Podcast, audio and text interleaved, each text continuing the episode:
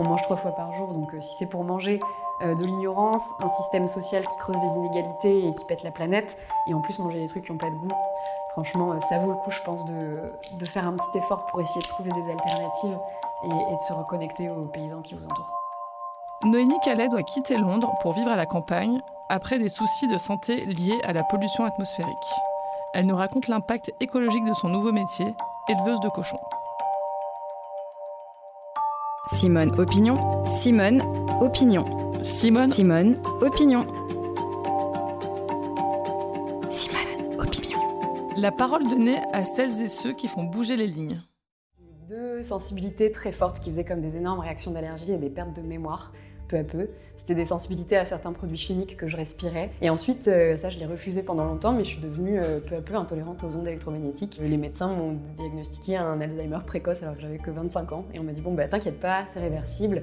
Simplement, tu peux plus continuer à vivre en ville, ça va pas être possible. Et je pensais que mon métier, une fois euh, retourné à la campagne, ce serait de continuer à bosser sur un ordinateur, de faire des rapports, de toujours être un peu dans le métier du conseil mais juste dans un cadre euh, environnemental un petit peu plus vert. Et de fil en aiguille, j'ai commencé à mettre les mains dans la terre et à faire du potager, puis après à faire un peu de maraîchage, à travailler avec des animaux. Complètement par hasard, j'y suis arrivée et par choix, j'y suis restée. Quand on y arrive euh, et qu'on vient pas de ce milieu-là, c'est généralement qu'on a eu des réflexions ou des parcours de vie avant qui nous ont amenés à réfléchir à l'alimentation. Et on est là aussi pour dire bah, attention, peut-être que notre environnement il est vraiment dégradé et que c'est notre responsabilité, une fois qu'on en a pris conscience, de faire différemment. Comme on mange trois fois par jour, en fait, l'impact, est absolument gigantesque. Il y a un effet de levier euh, phénoménal, mais c'est aussi la qualité de l'air qu'on respire, la qualité de l'eau qu'on va boire derrière. En fait, toutes nos pratiques agricoles et culturelles vont avoir un impact sur tout notre environnement et sur notre santé. Tu dis que tu veux nourrir sainement euh, les gens qui t'entourent, mais en fait, c'est pas si écolo que ça. Tes animaux, ils mangent énormément de grains. Le grain, il est cultivé avec des tracteurs. Et quand tu vas à la salle de découpe, tu utilises quand même beaucoup d'eau chaude pour nettoyer la salle. Et puis après, tu mets tes morceaux de viande sous du plastique sous vide. Pour les abattoirs, parce qu'il y en a de moins en moins sur euh, nos territoires, on est obligé de faire des kilomètres pour emmener nos animaux là-bas. Tout ça, je le savais. C'était des choses qui déjà, moi, m'embêtaient et qui me froissent dans l'exercice quotidien de mon métier. Fais autre chose, fais du légume. Oui, sauf qu'en fait, comment tu fais du légume? Du légume, tu le fais sur une terre qui est riche. Ton engrais, c'est à deux choix.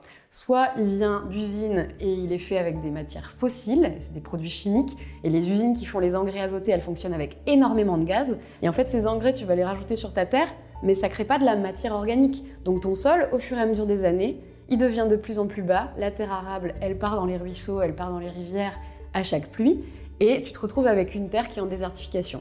La deuxième option, c'est de travailler avec des engrais d'origine animale, avec des fumiers, et où là, tu as un équilibre dans le fumier qui est déjà bon. J'ai beaucoup évolué aussi pour retrouver une belle cohérence écologique et repenser la place de l'animal dans son écosystème. historiquement, le cochon, c'était la poubelle de l'agriculture.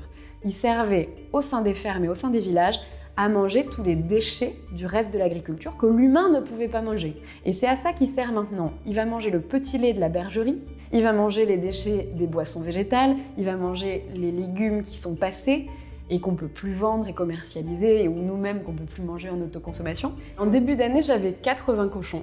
Et là, j'en ai plus qu'une quinzaine. Moi, je pense qu'il faudrait un Nutri-Score très complet euh, sur les paquets de viande du supermarché, où on indiquerait... Euh, les parcelles déforestées, d'où vient le soja OGM qui a servi à nourrir le bétail, le nombre de kilomètres euh, qu'a fait euh, la viande. Il faudrait mettre euh, le nombre de doses d'antibiotiques que l'animal a reçues. Les rangs de l'agriculture, en fait, on a besoin d'être un million demain si on souhaite continuer à nourrir la population française de manière agroécologique, saine, localement.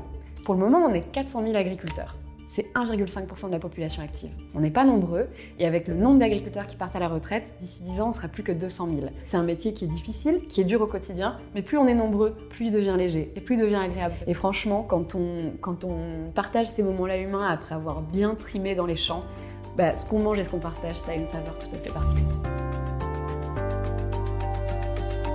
C'était le podcast Simone. Retrouvez-le tous les mardis et jeudis et abonnez-vous sur votre plateforme d'écoute préférée pour ne manquer aucun des épisodes.